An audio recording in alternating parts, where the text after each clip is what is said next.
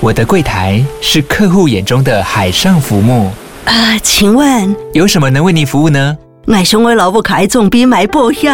没问题。不过我讲需求讲不清楚，你慢慢来。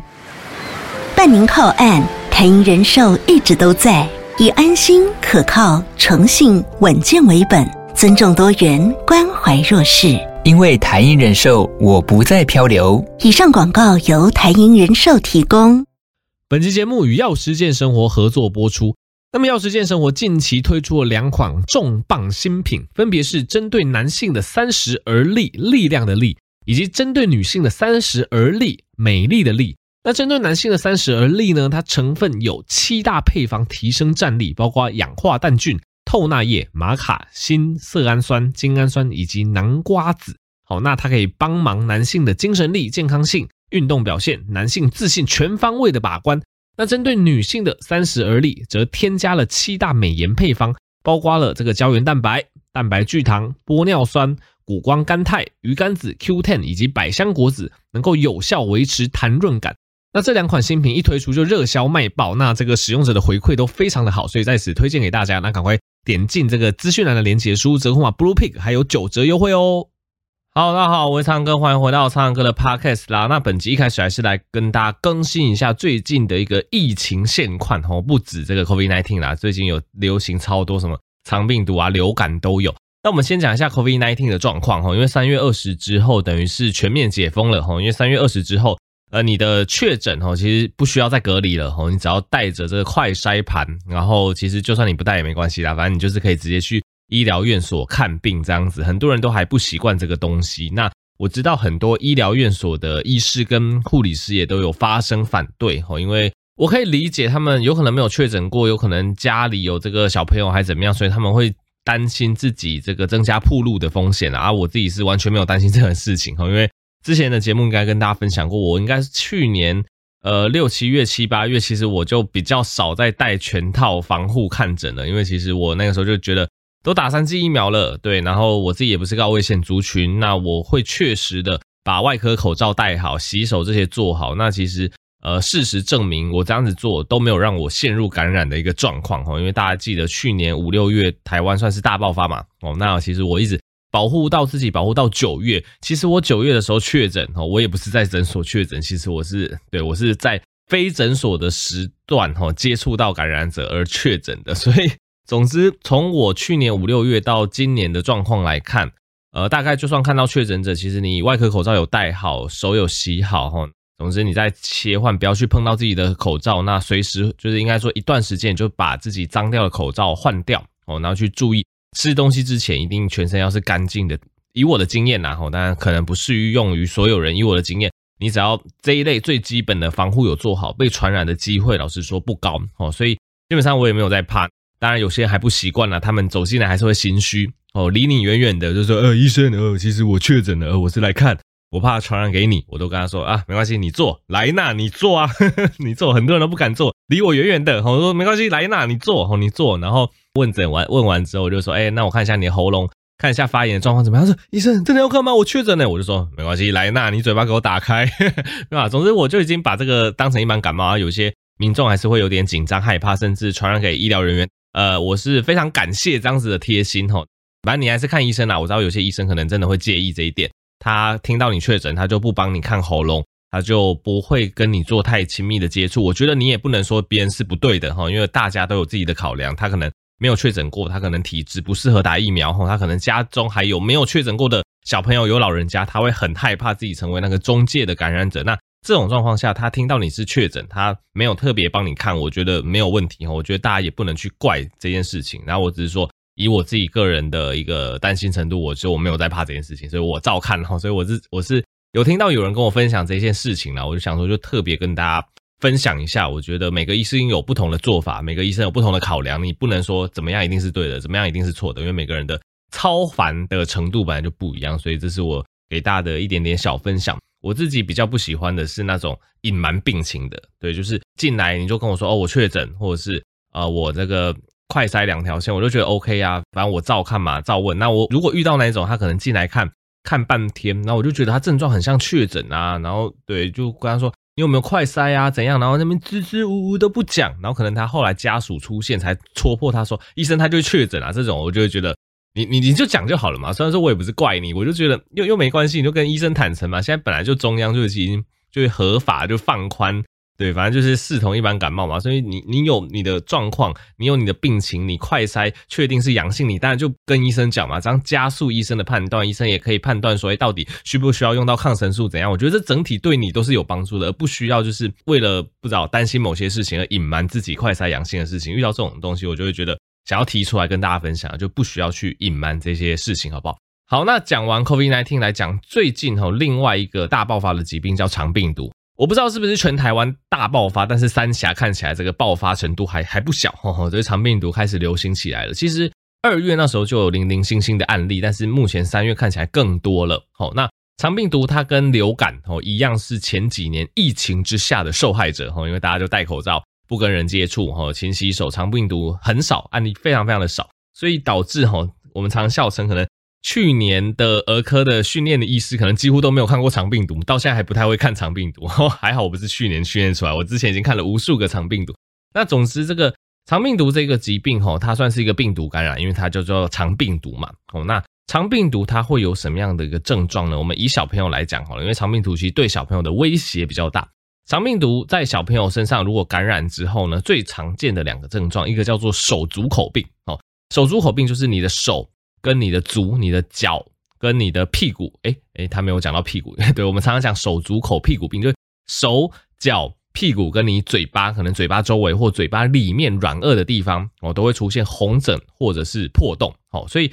其实小朋友有些很典型的肠病毒非常容易诊断，通常就是手掌你会看到它长红疹，那脚掌你一样也会看到长红疹，因为其实手掌跟脚掌长红疹的疾病非常的罕见。哦，其实一般的病毒疹。或者是一些可能，总之会造成一些疹子的疾病，很少会造成手掌跟脚掌哦长疹子。所以以儿科来讲，看到手掌心跟脚掌心长疹子，这个八九不离十是肠病毒，当然会需要经过进一步的检查，但是大概看到这个真相，医生心里就有个底了哦。所以如果家长发现呃小朋友的手掌跟脚掌诶有一些红色怪怪的疹子，诶怎么突然长疹子，又没有什么蚊虫叮咬，这个要小心肠病毒。那再来屁股。哦，屁股尤其接近哦大腿那个地方也容易长疹子，所以这个裤子也可以拉下来看一下屁股有没有长疹子。它在嘴巴哦，嘴巴软腭的地方非常容易破哦。软腭就是指我们嘴巴上颚呃去衔接到你喉咙，简单说就是你上颚接近比较后方的地方，那个叫做软腭。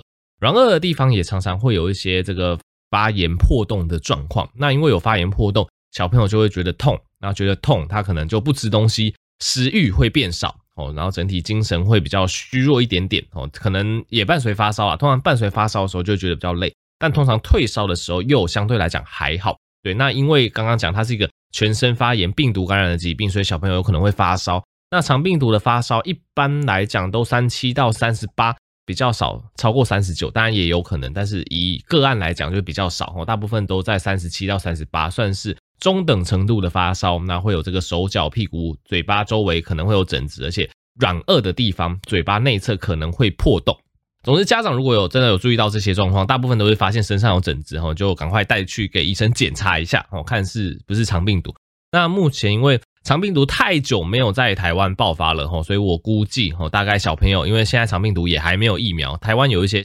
像什么高端安特罗他们的肠病毒疫苗，反正正在筹备阶段，之后有机会是可以施打的。但是目前台湾是没有在接种肠病毒疫苗，而且再加上这几年哦，小朋友几乎都没有得过肠病毒，所以你可以想象，小朋友对肠病毒的免疫力是零哦，基本上都是没有任何抗体，所以接触到基本上非常大的机会会被感染哦，因为这个就是一个呃，就是我觉得算是疫情之后我们一定要遇到的这个问题。那总是被感染之后。刚刚讲的那些症状嘛，那因为近期爆发的人蛮多的，所以甚至有些学校，他只要确定班上有人中哦，就会停班停课这样子哦。那而且呃，根据我的观察，传染力真的是蛮强的。有些就会说哦，他们学校一发现有案例就停班停课，那结果几天之后，他的小朋友还是长出来了哦，因为传染力算蛮强，而且这个小朋友大部分都是没有抗体。那总之得了这个肠病毒，因为大家听我节目的科普就知道，哎，我常常讲病毒感染大部分都没有特效药。肠病毒也一样，肠病毒吼，它是病毒感染，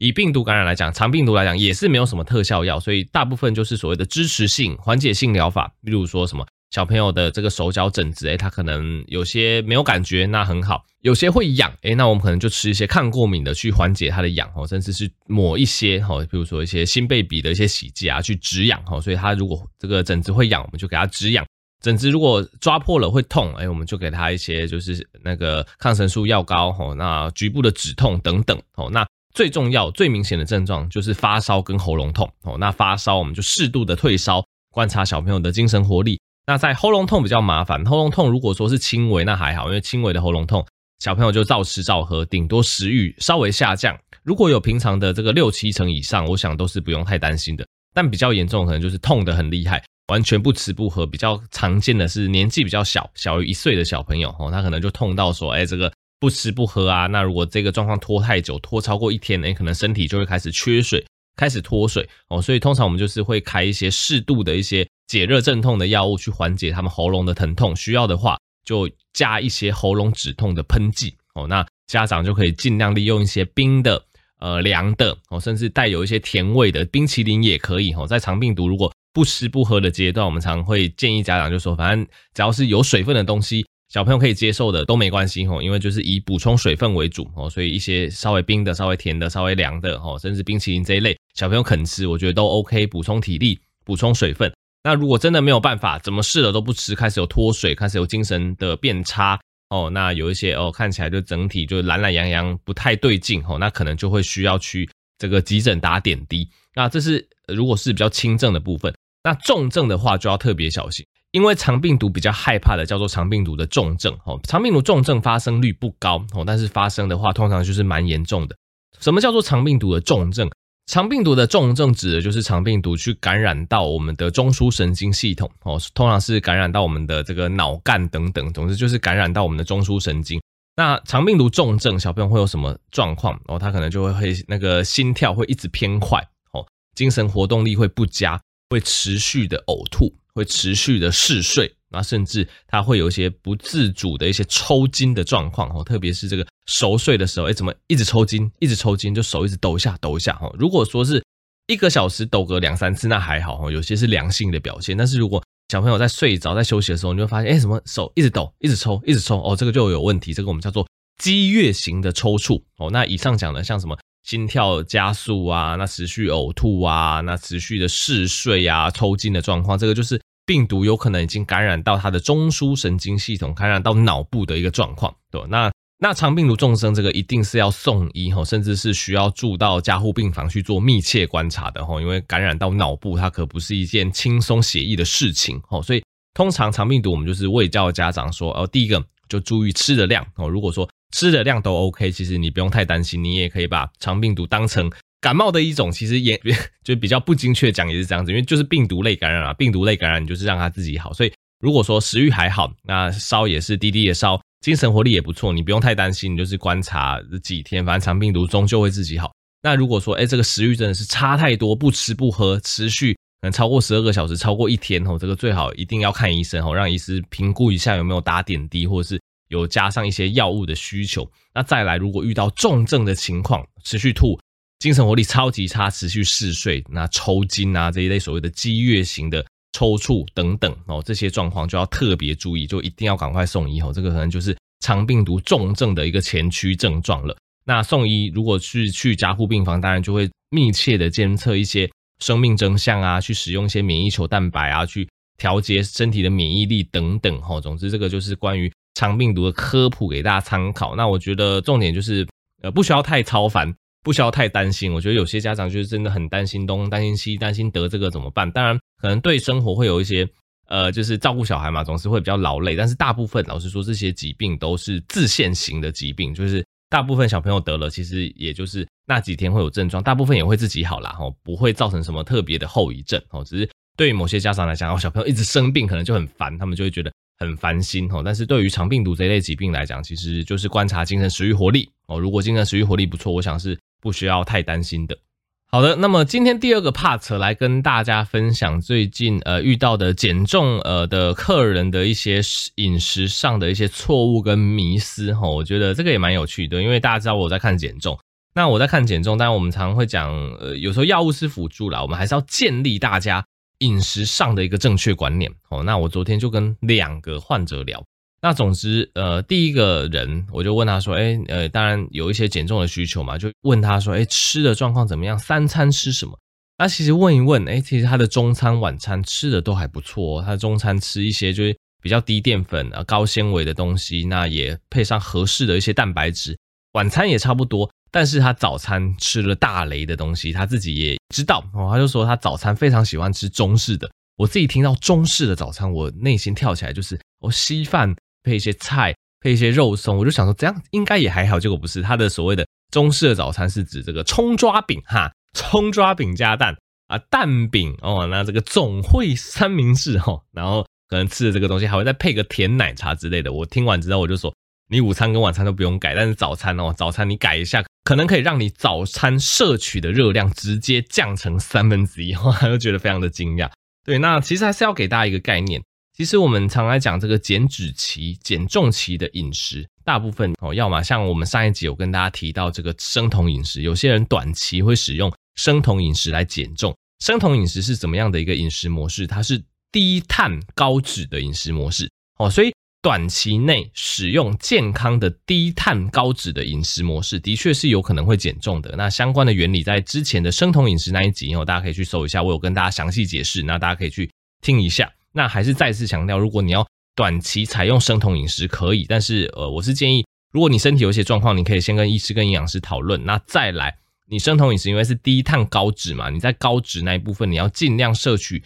植物性的蛋白、植物性的油，那些不饱和脂肪酸比较高的油会比较健康，不要用一些红肉去取代碳水化合物，其实这个对健康是非常不好的哦。所以，总之，低碳高脂短时间使用是有可能减脂，那再来反过来。高碳低脂，短时间使用也是可以减重减脂的哦。因为高碳低脂，当然比较少人会去这样子操作。但是我记得之前哪一个期刊，反正他们也是呃，让一个医师还让一个患者忘记怎样，反正他就只吃马铃薯减肥。反正他是一个非常极端的做法。总之他在高碳低脂的情况下，只要有达到热量赤字，还是可以减重哦。因为其实低脂，所以摄取的热量就少了。那他高碳，他可能吃一些比较好的一些碳水化合物，他都吃这个原型食物。他只要高碳低脂，有抓到那个热量赤字的精髓，还是可以减重。但是我再次强调，不管是低碳高脂或是高碳低脂，在我的看法来讲，都是所谓的极端饮食，都不适合长期使用的。所以我个人还是比较建议你是采用所谓的均衡饮食的形式，就是碳水化合物的摄取大概占一天总热量的五十 percent 左右，但是是以这个全谷类。好的碳水化合物为主，那不要吃加工的精致淀粉，那多吃蔬菜哦。那蛋白质来源也以瘦肉、鱼肉、鸡胸肉为主哦。这个状况绝对能瘦哦。这种状况比较综合、比较均衡的状况，我觉得这个才是比较适合，就是一直长期使用，使用到你年老也没有问题的一个减重方式哦。但没关系，如果你真的要采取呃低碳高油，或者是高碳低油短期使用去减重，这个。呃，你还是可以尝试看看，但是尽量就是选那些好的食材来源。但是有一个状况绝对是没有办法减重的，叫做高碳高油哈。高碳高油的饮食方式叫做大雷，这个绝对胖。所以像我们刚刚举的很多例子，就是高碳高油，像葱油饼，葱油饼就是一个高碳高油的食物，因为葱油饼它的那一块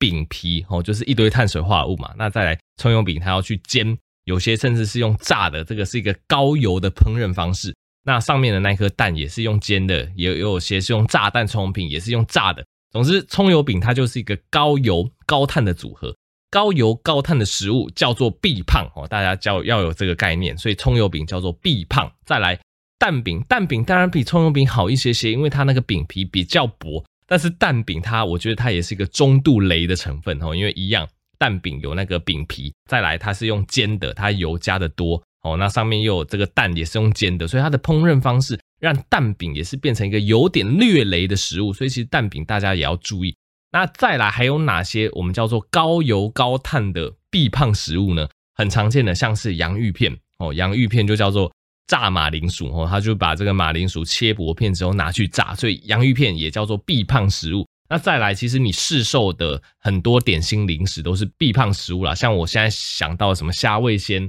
哦，或者是什么那个叫做什么多力多滋，类似这一种，反正你发现它都是把这个淀粉类的东西拿去炸，然后变成酥酥脆脆的东西，这个都是超爆高热量的食物，这个都是必胖食物。那再来另外一个经典的一个案例就是薯条哦，薯条一样炸马铃薯，高淀粉、高油哦，这个高油高碳一样是必胖食物哦，所以。其实我觉得减重过程，如果你要开始少掉零食的话，第一个要少掉的绝对就是高油高碳的食物。高油高碳的食物一定要拿掉哦。我又想到另外一个很经典的，叫做卤肉饭。哦，卤肉饭下面是饭，所以是高碳水。上面其实卤肉没有多少瘦肉啦。卤肉饭为了好吃，上面的卤肉很多都是肥肉哦，顶多是肥瘦掺杂，它还是一堆肥肉。所以卤肉饭也是高碳高脂的食物。总之，高碳高脂就是一个哦超级不健康的一个组合，绝对必胖。所以我还是建议说，如果你要减重，你要减脂，我的首推还是均衡的摄取。均衡的摄取就让你碳水化合物占到大概百分之四十五到五十，那而且要好的碳水化合物。这边我一直强调好的碳水化合物，因为你吃坏的碳水化合物，你吃那些精致淀粉哦，它就会有超高的热量密度，它就会胖。所以如果你是以原型食物的碳水化合物为主，你就比较不用担心，但它占到。你一日摄取热量的百分之的四五十，好，那这个蛋白质跟脂肪就均衡分配。大部部分蛋白质我们可能会抓百分之二十到三十啦，那脂肪也是百分之二十到三十，大概这样子比较均衡的去分配。你会发现说，这样子在你日常实行上是比较好达成的。其实你就不用非常极端去说，哎，我一定要挑那种非常低脂的，或我一定要挑那种非常低碳的。其实不用，你就是正常的挑选，那挑选那些健康的食物。其实我觉得这个才是一个。减重减脂长期可以摄取的一个标准之道。那这边也帮大家补充一个冷知识：有些人他想说我要减重减脂，那我更极端。我们刚刚讲的什么低碳高脂、高碳低脂，对他来讲都不够极端。他要低碳低脂高蛋白饮食哦，低碳低脂高蛋白饮食这个更极端，这个大家要小心哦。如果假设你真的吃超级低碳、超级低脂。那超级高蛋白的话，你要小心，你会有所谓的蛋白质中毒的状况。什么叫做蛋白质中毒？这边我节目时间的关系，我没办法跟大家讲太多，但大家可以去搜寻一个非常有趣的词，叫做“兔子饥饿症”。兔子饥饿症就是呃蛋白质中毒的一个病症的一个昵称啦。那哪些状况可能会造成蛋白质中毒？基本上我们建议吼，以目前医学界的建议，你的蛋白质占的热量占比。哦，基本上最高只能占一天总热量的百分之四十。如果你长期吃太多蛋白质，让蛋白质的热量占比占到你一天总热量的百分之五十以上，而且持续一段时间，就非常有可能会产生所谓的蛋白质中毒哦。因为大家知道，蛋白质要经过我们身体代谢，它会产生什么尿素氮啊，会产生一些毒物，会需要你肾脏去排出的。所以蛋白质是不能吃太多的。那当然，你重训、你健身，你要摄取，譬如说你摄取到每公斤可能一点五克到两克的蛋白质，我觉得还不算什么大问题。只要你这个碳水有吃，你脂肪也有吃，其实你不太容易会落到所谓的高蛋白中毒哦。但是我们担心的是，你碳水完全不碰，脂肪完全不碰哦，你就吃什么？你就只吃无糖豆浆，你就只吃水煮蛋哦，然后你就只吃一堆蛋白粉哦，这个长久下来真的会出问题哦，会产生所谓的肚子饥饿症哦，会有这个。呃，头晕啊，恶心啊，那这个心悸啊，腹痛、腹胀，哈，严重的话是会有死亡风险的。所以，其实我是非常不建议低碳、低脂、高蛋白的，哈。对，要么就是你要固定你的蛋白量，然后用这个低碳高油，这个就是短期的生酮；那要么就是高碳低油，一样是短期的操作；那要么就是我最推荐的均衡饮食，我觉得这才是长治久安、哈，长久实行的根本之道。那以上就是我近期卫教一些患者的迷思，供大家分享。好，那最后一个硬知识来跟大家分享一个比较少见的疾病，叫做纤维肌痛症。哦，纤维肌痛症又叫做痛痛病、痛痛人。哦，有些人把它叫做公主病。哦，那这个疾病其实蛮难诊断，也蛮难治疗的。哪些人要怀疑自己哦有纤维肌痛症呢？其实最典型的症状就是痛。这里痛那里痛，你可以把自己的身体分成四个象限：右上限左上，然后右下左下，分成这四个象限。那特别可以再多一个中柱哈，就是你脊柱这个中柱的一个象限。如果你这五个象限里面有大于三个象限哦，比如说你右上、左上、左下哦都有痛点哦，那甚至中柱有痛点。总之，如果痛的象限超过三个的话，哦，这个你就要注意。你可能就有所谓的纤维肌痛症了，因为纤维肌痛症它的典型症状就是哦，它有很多个痛点，而且这个痛的状况连续超过三个月，而且因为广泛性的疼痛嘛，所以它会有伴随其他症状，它会容易疲惫哦，注意力难以集中，睡眠品质不好哦，甚至会有这个头痛啊、肠躁症啊，伴随一些忧郁、焦虑的状况。那通常这个状况是以女性居多，所以这个状况我们叫做纤维肌痛症。那纤维肌痛症它其实老实说它不容易诊断，为什么？因为大家听我刚刚讲那些状况，它都是一些非常非特异性的症状，没有说太大的特色，所以大部分譬如说你可能这里痛那里痛，你去看骨科、复健科，他们就给你止痛。哦，你睡不好，你去看精神科，他就给你失眠的药。哦，你这个哦这个肠躁症去跟肠胃科，他可能就开药。给你，就变成这个。头痛医头，脚痛医脚，那可能求诊到最后，哎，看了这个神经内科或者是怎样，他才会发现说，哎，你这些症状它都可以归因成，哎，你可能有一个纤维肌痛症的体质，然后导致你那么多症状的出现，那最后给你对症下药，你才有可能会康复哈。所以基本上纤维肌痛症大家就是注意，如果你真的有这个长期广泛性的疼痛。而且在合并我们刚刚讲的这个身体僵硬啊、失眠啊、情绪低落啊、这个专注力不好等等，哎，你就要注意有没有这个纤维肌痛症。那纤维肌痛症在台湾的盛行率大概五点八 percent，它也不是说非常的低哦，每二十个人哦大概就会有一个。那如果你真的怀疑纤维肌痛症的话，我会建议大家去一个网站，叫做纤维肌痛症的自我检测网站哦。你在 Google 上面搜寻纤维肌痛症的自我检测。那你就会跳出这个网站，你点进去，其实它还蛮好操作。我自己去研究过，它就会问你说：“诶，你有哪个地方有痛？”那它也会针对我们刚刚讲的那些症状，有没有失眠，有没有情绪上的状况，有没有一些这个肠燥的一个状况，它就会让你去勾选那个问卷。那勾完之后，它就会给你一个类似风险指标哈。如果风险指标真的太高，就会建议你去找神经内科求诊这样子。对，所以这个纤维肌痛症的一个自我检测网站蛮实用的，推荐给大家。那大概神经内科医师对于这类纤维肌痛症，一开始都是采用一些，呃，当然比较轻微的，当然是可以采用一些止痛的治疗，但大部分第一线治疗是所谓的，